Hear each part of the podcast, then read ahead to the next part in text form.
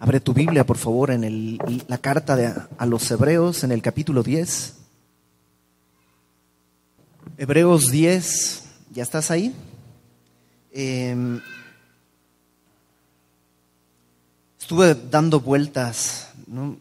acerca de eh, pues cómo terminar esta serie que ha sido, creo yo, ha sido eh, pues reveladora, ¿no? La necesidad que tenemos en nuestro corazón. La primera semana vimos cómo nuestro problema es, es profundo, no es un problema de acciones que tenemos que cambiar, cosas que tenemos que aprender. Y Dios lo sabía y por eso envió a Jesucristo, ¿te acuerdas? Y el Señor dijo, el tiempo se ha cumplido, el reino de Dios se ha acercado, arrepentíos y creed en el Evangelio. La segunda semana eh, vimos nuestra... eh, eh, eh, que, todos los conflictos que tenemos surgen de las pasiones que hay en nuestro corazón, las cosas que gobiernan nuestro corazón, incluso algunas no necesariamente inmorales, algunas cosas no son inmorales, pero cuando gobiernan mi corazón producen guerras, conflictos, problemas, disensiones. Y la semana pasada vimos que pues, la razón de todo esto es porque fuimos hechos para adorar. Nuestro corazón está diseñado para adorar. Desde la caída adoramos pues lo que sea, ¿no? Y algunos adoran su juventud, otros su carrera, su estatus, algunos adoran el deleite, el placer, otros adoran, eh, no sé, el, aplauso, eh, pero fuimos hechos para adorar a Dios. Y este llamado a regresar a la adoración, pero no podemos regresar a adorar a Dios si no le conocemos. Y eso vimos la semana pasada. El día de hoy vamos a ver, pues de una vez por todas, Iber, dinos cómo le hacemos. ¿no? Para, ya vimos cuál es el problema, ya vimos todo esto, pero ahora, ¿qué hacemos? Si fuera un problema físico, cardíaco, ¿no? ya vimos el diagnóstico, ya vimos los síntomas, ¿no? Cómo se muestra, ya vimos eh, también eh, la fisiología, cómo funciona el corazón. Ahora danos la receta, ¿no? Danos la receta y fírmala con letra incomprensible para que parezca de doctor. Y dinos qué hacer. Pues vamos a el día de hoy a ver cuál es la receta y vamos a orar primeramente.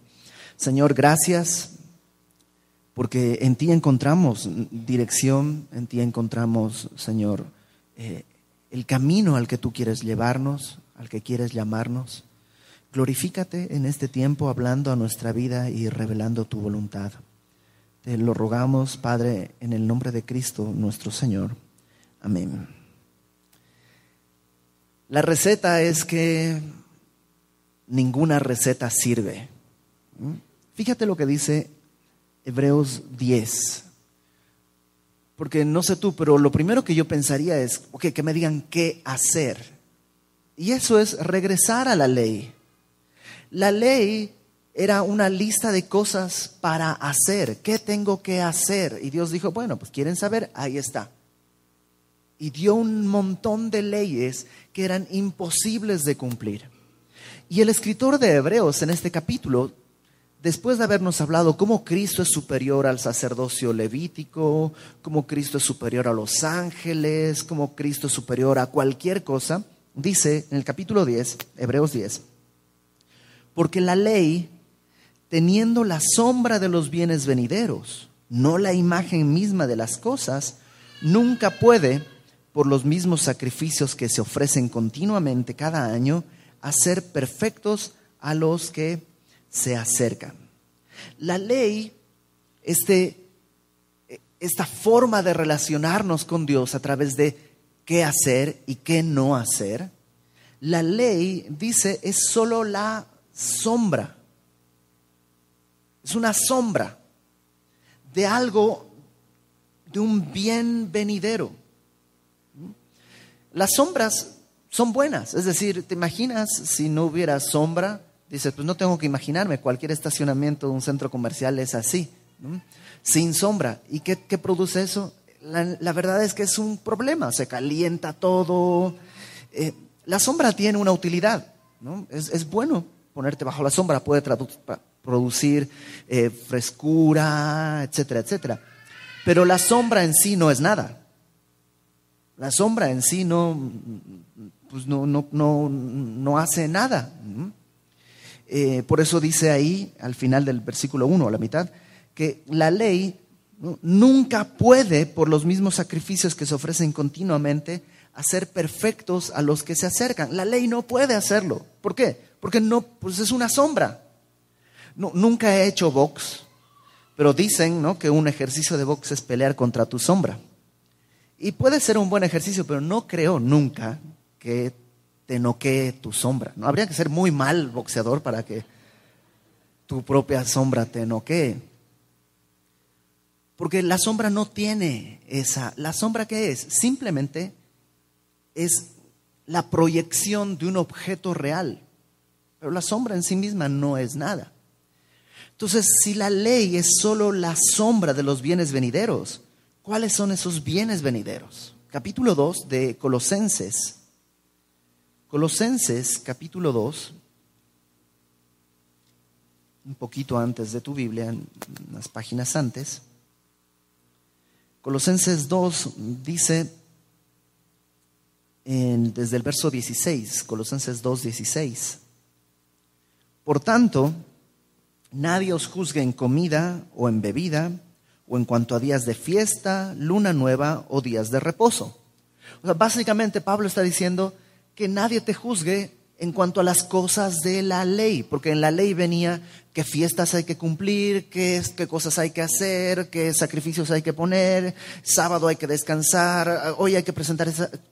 Y había, había gente que no era judía, entonces no conocía estas cosas. Y Pablo dice, miren, que nadie los juzgue en cuanto a las cosas de la ley, verso 17.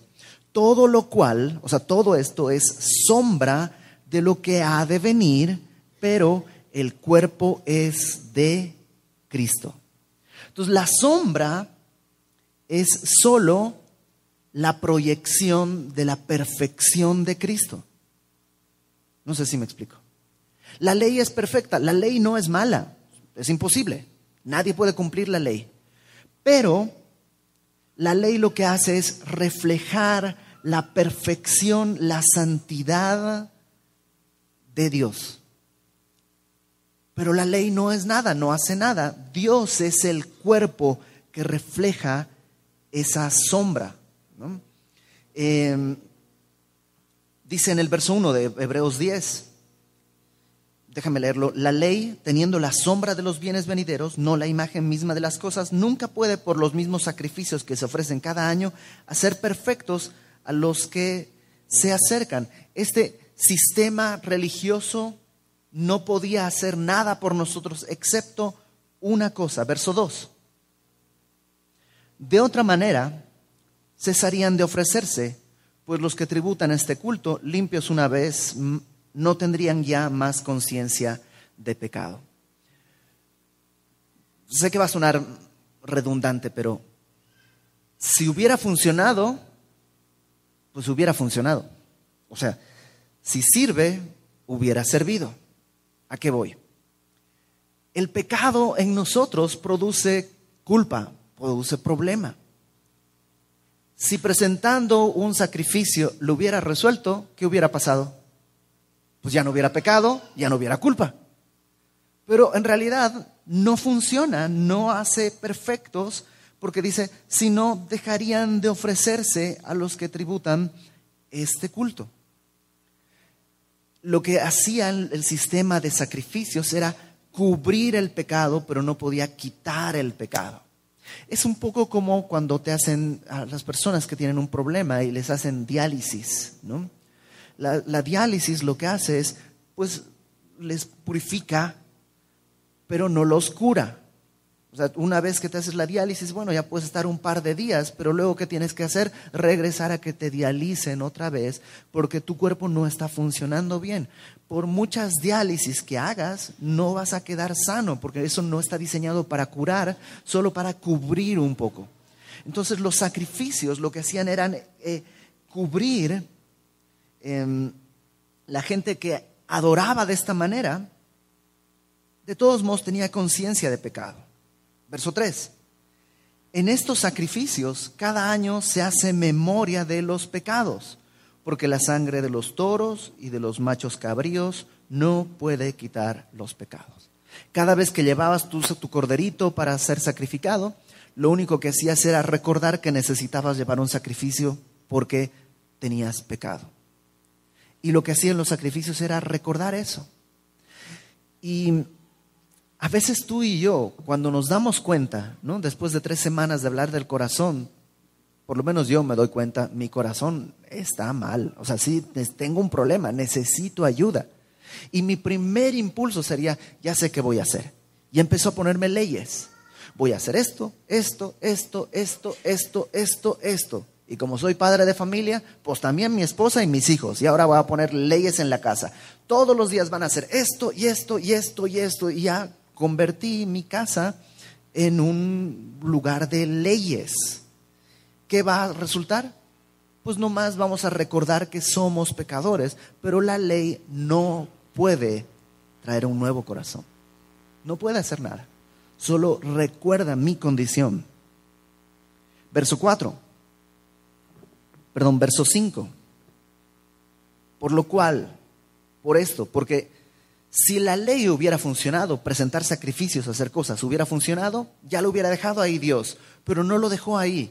Dice, por lo cual, entrando en el mundo, Cristo, cuando Cristo entra en el mundo, dice, sacrificio y ofrenda no quisiste, mas me preparaste cuerpo. Holocaustos y expiaciones por el pecado no te agradaron.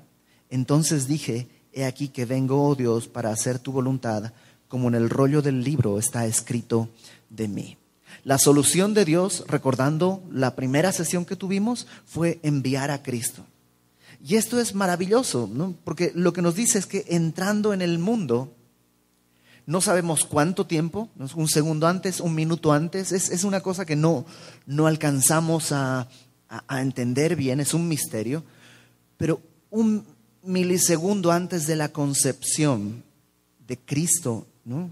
Un milímetro antes de que Cristo empiece a crecer como célula en el cuerpo de María. Porque Cristo es eterno, su cuerpo no, su cuerpo hubo un momento en que empezó a crecer, por eso el tema del aborto es muy fácil para el creyente. Si acaso Cristo pues, no era nada las primeras, no sé, 18 semanas o lo que sea, no, ya era una persona desde la primera célula pero no comenzó a existir ahí. Él era desde antes. Y antes de entrar a tomar cuerpo en esa primera célula, es como si se volteara al Padre y le dijera al Padre, sacrificio y ofrenda no quisiste. Sacrificio y ofrenda no quisiste. ¿Por qué? Porque alguien dice, pero pues Dios quiere. O sea, desde el principio Dios pidió sacrificios, es un Dios sanguinario. ¿Alguna vez has oído eso? Que la gente te dice, no, al Dios del Antiguo Testamento le gusta beber sangre y todo. No, Dios no quiere sacrificios. Entonces, ¿por qué los pide? Porque, vamos a ponerlo de esta manera, tú y yo no alcanzamos a dimensionar nuestro pecado. Constantemente decimos, ay, pero no fue para tanto. O sea, sí pequé, pero tantito. Fue una mentira, pero blanca. O sea, siempre vamos a disminuir nuestro pecado. Y Dios dice, no, el pecado que cometen contra mi gloria eterna es tan grande que demanda una vida. Y no puede ser pagado por una vida animal. Una vida animal puede cubrir el pecado por un año, pero el siguiente año tienes que volver a presentar otro sacrificio porque no alcanza, no alcanzaría a sacrificar a todos los animales del mundo para, para pagar mi pecado. Entonces no es que Dios quiere sangre, sino que nosotros tenemos que darnos cuenta qué tan grave es nuestro pecado.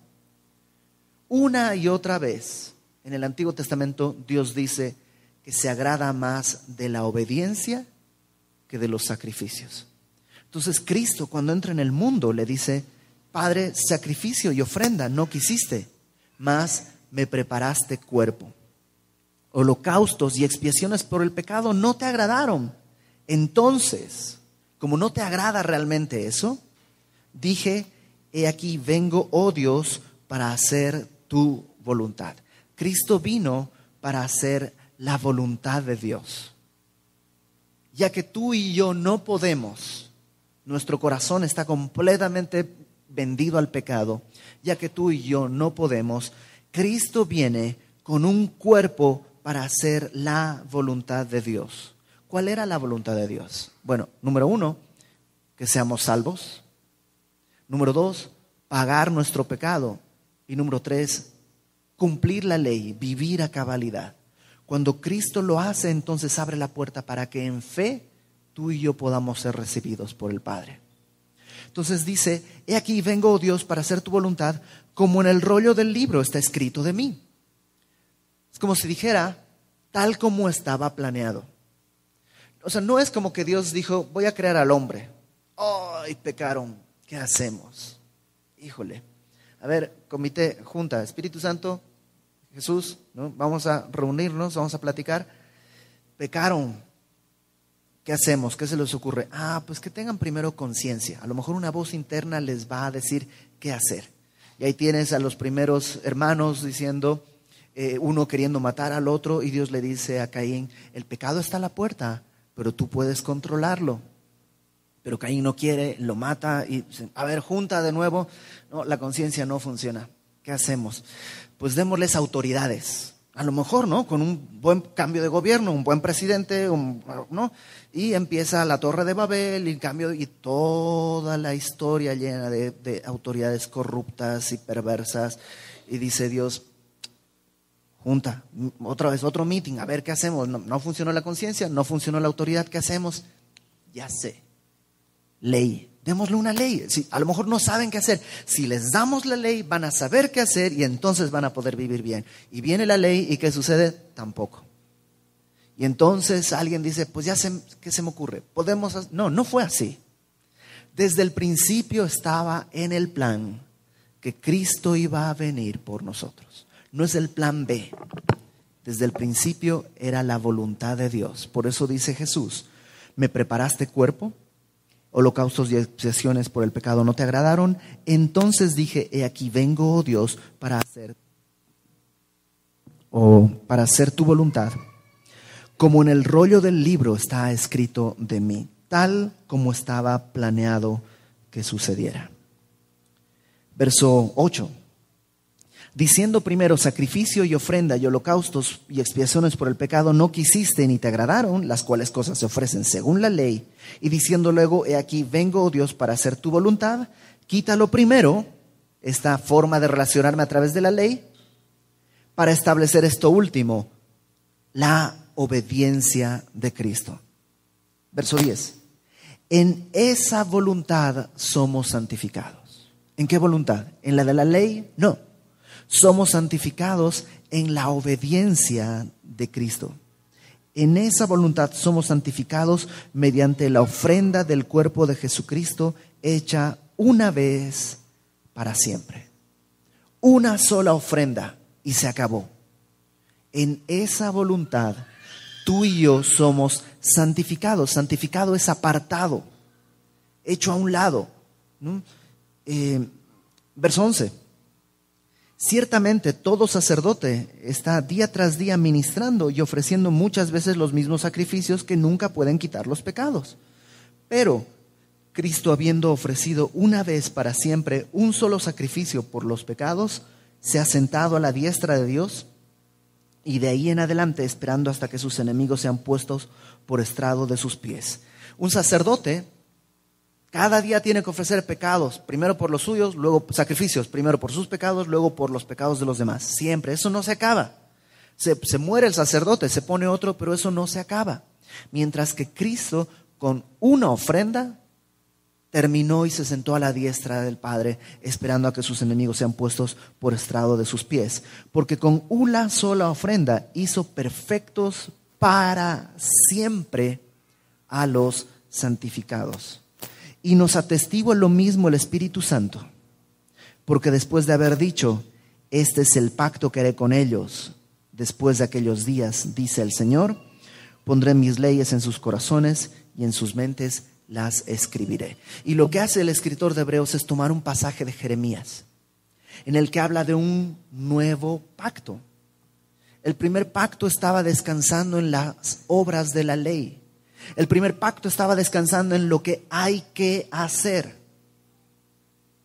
Pero ahora hay un nuevo pacto que no descansa en lo que yo tengo que hacer, sino descansa en la voluntad de Cristo ofrecida como alabanza a Dios, en su cuerpo puesto en la cruz por el mío, en la obediencia de Cristo. En ese nuevo pacto somos santificados y dice ahí que en este nuevo pacto Dios pone mis leyes, dice Dios, en sus corazones y en sus mentes las escribiré.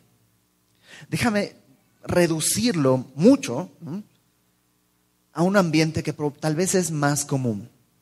Si eres padre, piensa en tus hijos. Si eres hijo, piensa en lo que sufrían tus papás. Los papás quieren que los hijos obedezcan. Queremos que mis hijos obedezcan. Pero sinceramente no quiero que me obedezca. Quisiera que él quiera lo que yo quiero. O sea, su obediencia no me deleita siéntate. Ah, me obedeció. Eso no me deleita. Me deleita que él quisiera sentarse a la hora en que tiene que estar sentado. No sé si me explico. ¿Es hora de dormir? No, cinco minutos más. Eh, ¿Sí o no? ¿Qué es lo que quisiéramos? ¿Que a la primera me obedezcan? Sí, sería bueno. Pero ¿sabes qué quisiera yo más? Que a la hora correcta ellos supieran es hora de ir a dormir porque mi cuerpo necesita descansar para estar listo el día de mañana. O sea, va más allá de la obediencia. Yo quisiera que mis hijos anhelaran lo que yo anhelo porque sé que es lo mejor para ellos. Entonces, la primer, el primer pacto, la ley, está basado en obedece. Oh Señor, ya llevé mi sacrificio. ¿Quieres algo más? ¿O ya puedo hacer mi vida? Y así a veces nos relacionamos. Ya leí mi Biblia, Dios, ¿qué más quieres? Ya oré, Dios, ¿qué más quieres? Y Dios dice, yo no quiero eso. Hice un nuevo pacto a través de la obediencia en Cristo para que su ley ahora esté en mi corazón. ¿Te acuerdas que hemos estado estudiando que del corazón mana la vida? El corazón determina mi destino. Cuando cuando yo empecé a vivir solo, yo me fui a vivir solo por primera vez a los 19, me parece. Me fui a estudiar a otra ciudad, me fui a vivir solo. Pues las primeras semanas fueron maravillosas, ¿no? Puro Coca-Cola y puro comida chatarra. Hasta que en mi corazón, o sea, no por obediencia a mi mamá, Iber, tienes que comer bien, sino yo mismo me di cuenta que esa voluntad era correcta y empecé a cuidar mi alimentación. Surgió de adentro hacia afuera, no por imposición, sino porque mi corazón fue cambiado, porque pues ya me empezaba a sentir gordito. Lo mismo ocurre acá. En este nuevo pacto, la ley ahora está en mi corazón y es mi deseo querer adorar a Dios. Su voluntad está escrita en mi mente, de modo que yo entiendo lo que Dios quiere. Y fíjate lo que dice al final, verso 17, y añade, nunca más me acordaré de sus pecados y transgresiones. ¿Sabes qué es eso? Ese es el motor por el cual yo puedo seguir luchando contra mi propia naturaleza. Hay dos opciones. Si te digo, Dios ya pagó por tus pecados. Todo. Y nunca va a traer tus pecados a memoria. Nunca. Él ha prometido, nunca más me acordaré de sus pecados. Tienes dos opciones. Uno, decir, órale, pues entonces puedo vivir como quiera. De todos modos, pues Dios ya pagó y nunca va a traer mis pecados a memoria. Entonces puedo hacer lo que me da la gana. Esa es una. Y la otra es, wow, Dios me amó de tal manera ¿cómo podría yo lastimarle viviendo de una manera en la que sé que a él le duele? ¿Cómo podría yo ceder a las tentaciones que yo tengo si sé que Dios está buscando lo mejor para mí y que su voluntad es buena, es agradable y es perfecta? Tienes estas dos opciones. La primera, no ha entendido el nuevo pacto. La segunda, ha comprendido la gracia. Y es la gracia la que puede mover mi vida hacia cualquier lado.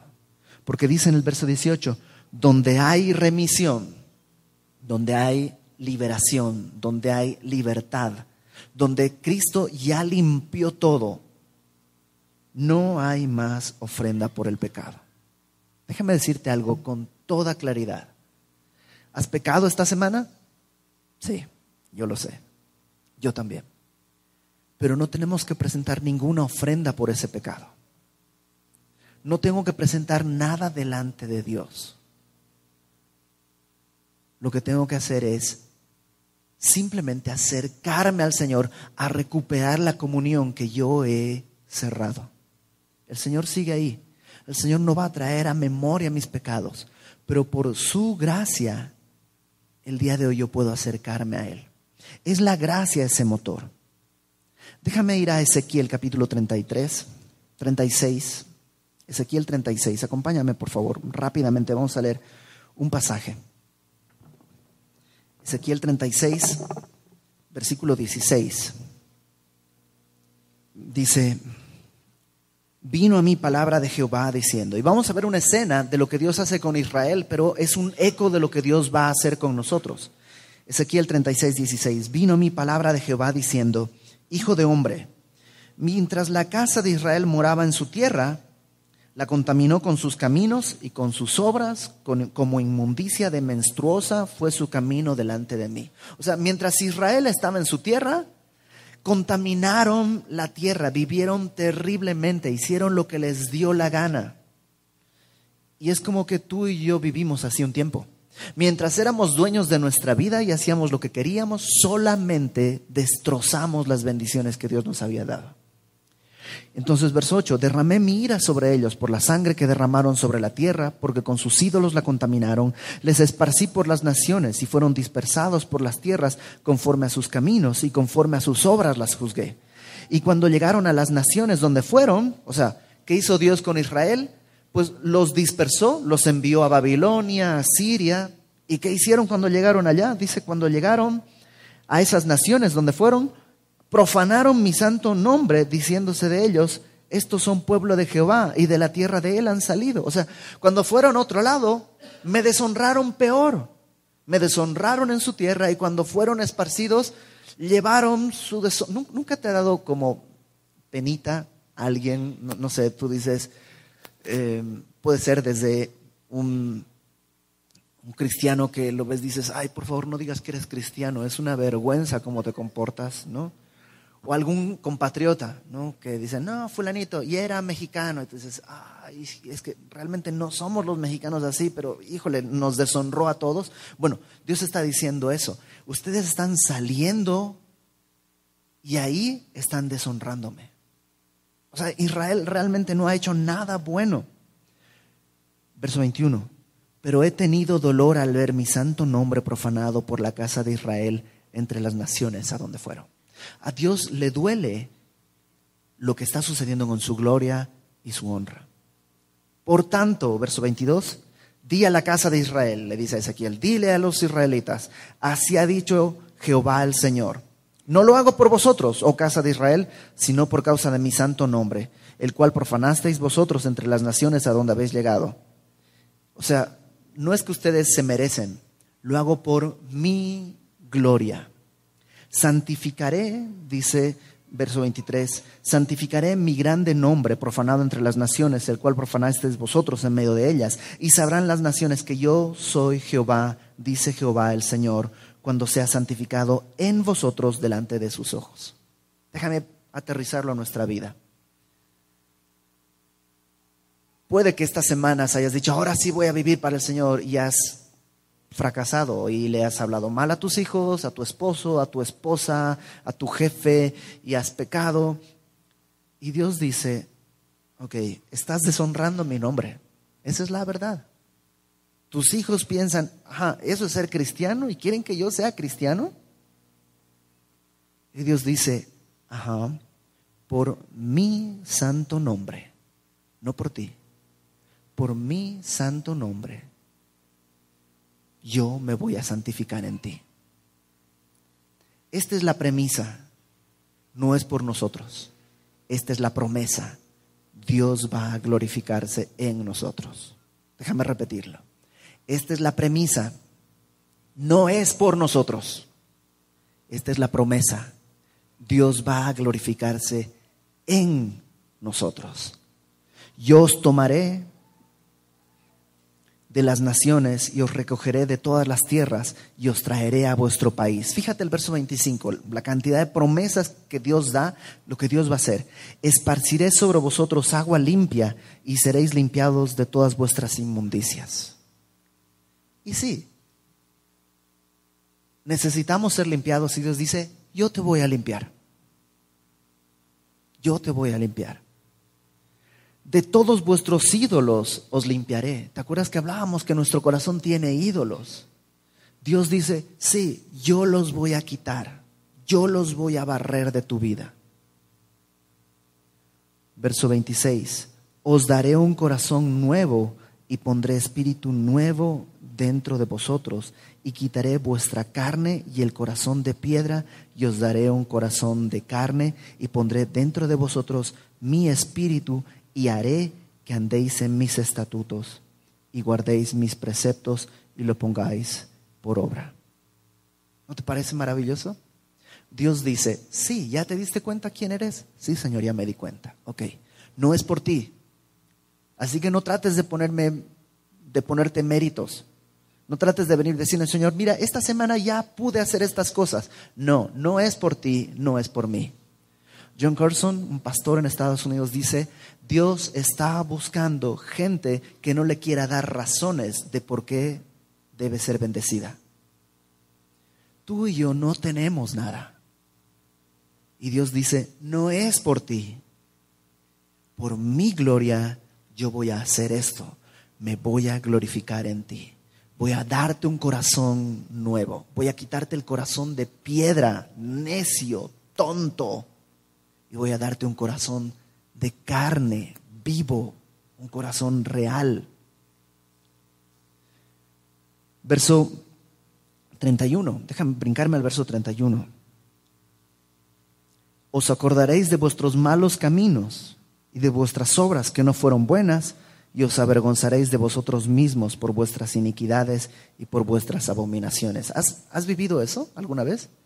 Que te acuerdas de tu vida antes de Cristo y te da vergüenza y, te aborreces de lo que viviste y lo que hiciste. ¿Nunca, ¿Nunca te pasó eso?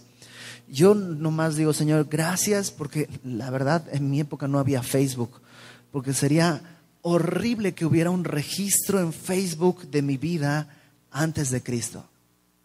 Sería, hubiera sido espantoso. Gracias, Señor, porque me avergüenza. Pero sabes, esa no es mi obra. Oh, yo ya me avergoncé. No, otra vez, no es por ti, Iber. En ti no hay nada. Es por mi gloria que yo voy a hacer que te avergüences de quién eras.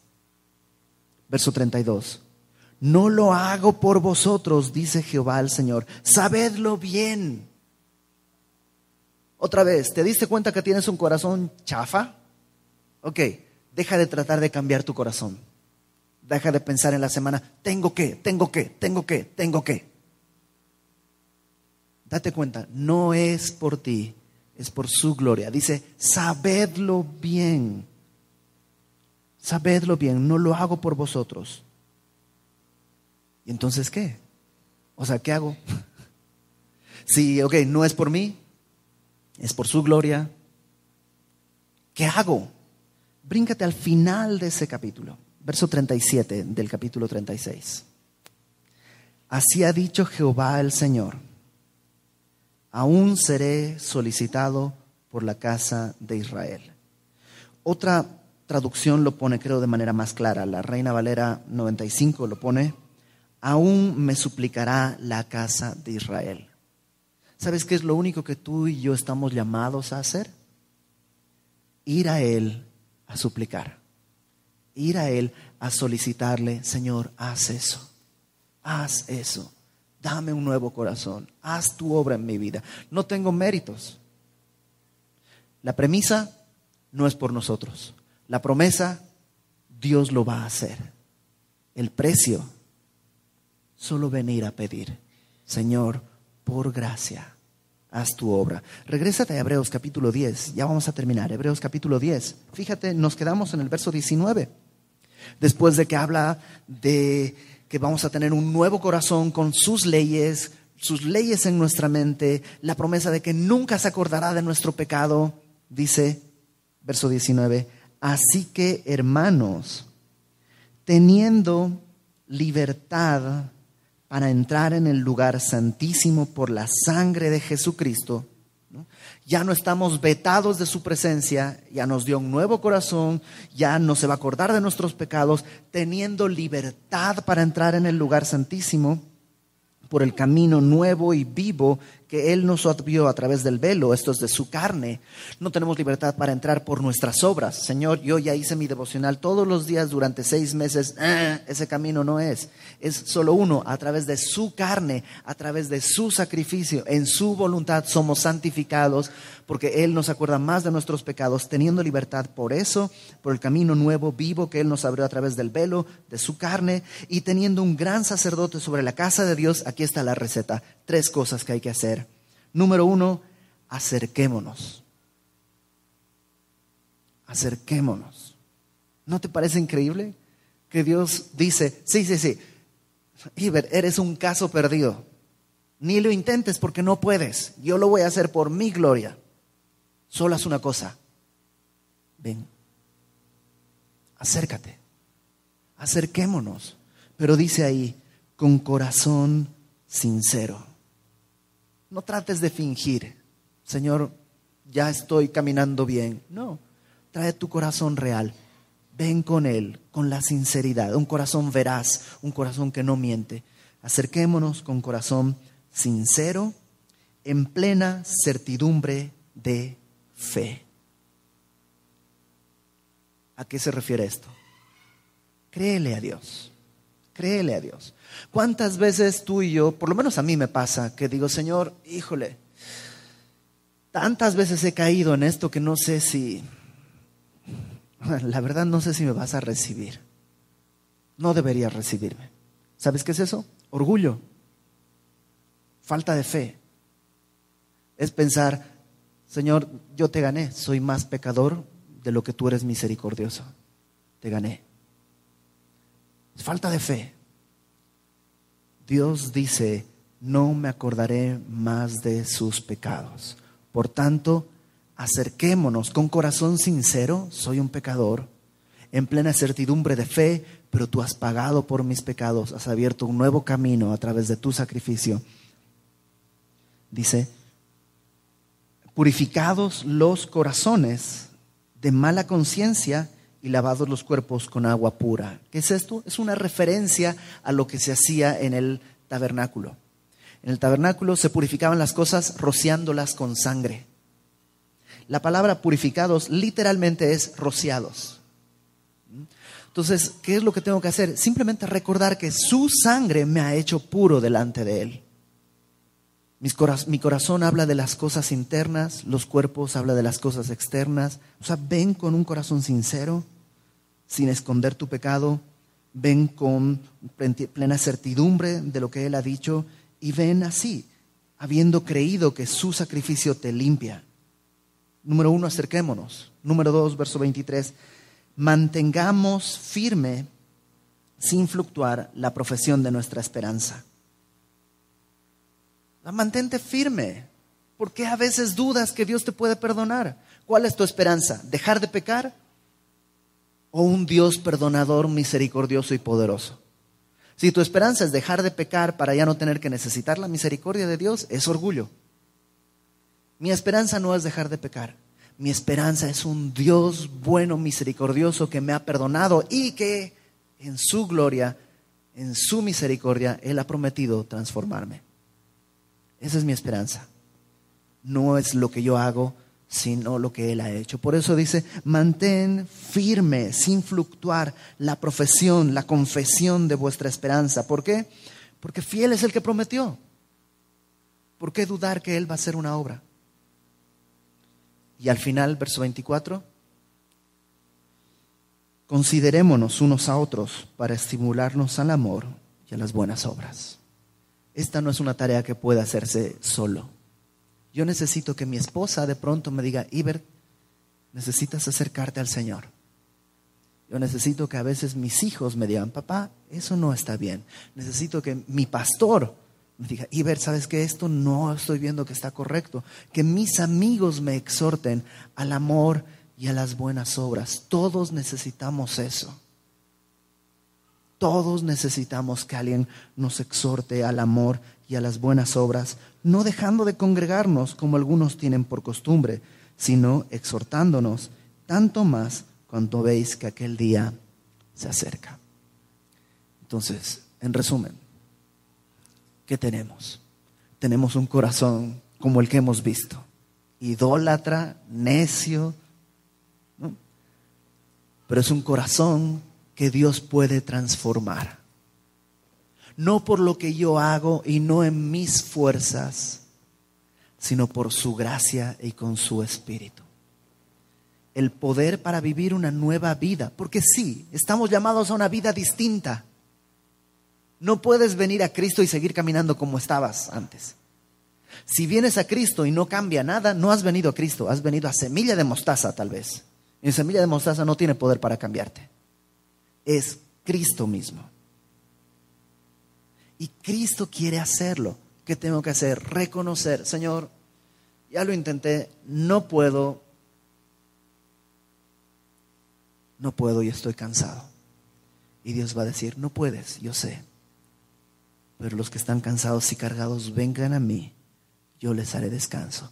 Llevad mi yugo sobre vosotros. El yugo es esta tabla que se ponía entre dos animales para que caminen juntos. Y es como si Dios dijera, sí, yo tengo una parte del yugo, ponte la otra parte del yugo, vamos a caminar juntos. Acércate, acércate con corazón sincero y necesitado, acércate con plena certidumbre de fe. Mantén firme la esperanza porque Dios es fiel y únete a tu familia. Júntate con aquellos que te aman y que pueden exhortarte al amor y a las buenas obras. Entonces terminamos diciendo, Dios es fiel. Si el día de hoy tú has dicho, híjole, mi corazón es un desastre, déjame decirte, Dios es fiel. El corazón de todos aquí es un desastre. El corazón de todos aquí es un caldo de cultivo de ídolos. El corazón de todos aquí corre a derramar sangre. El corazón de todos aquí está encantado con el pecado. Pero no es por nosotros, sino por su gracia que Dios ha prometido, voy a hacer una obra. Voy a hacer una obra. Pondré mis leyes en tu corazón, mis leyes en tu mente, y no me acordaré más de tus pecados. Tratar de correr con todos tus pecados pasados a cuestas es muy pesado. Es muy pesado. Date cuenta, Dios quiere darte un nuevo comienzo. No para que regreses, sino para que te acerques a Él. Así que, ¿qué te parece si oramos y le pedimos a Dios que precisamente haga esto? Señor, gracias porque en tu misericordia, en tu bondad. Tú no ves nuestro pecado, sino que ya lo has visto como pagado en la cruz.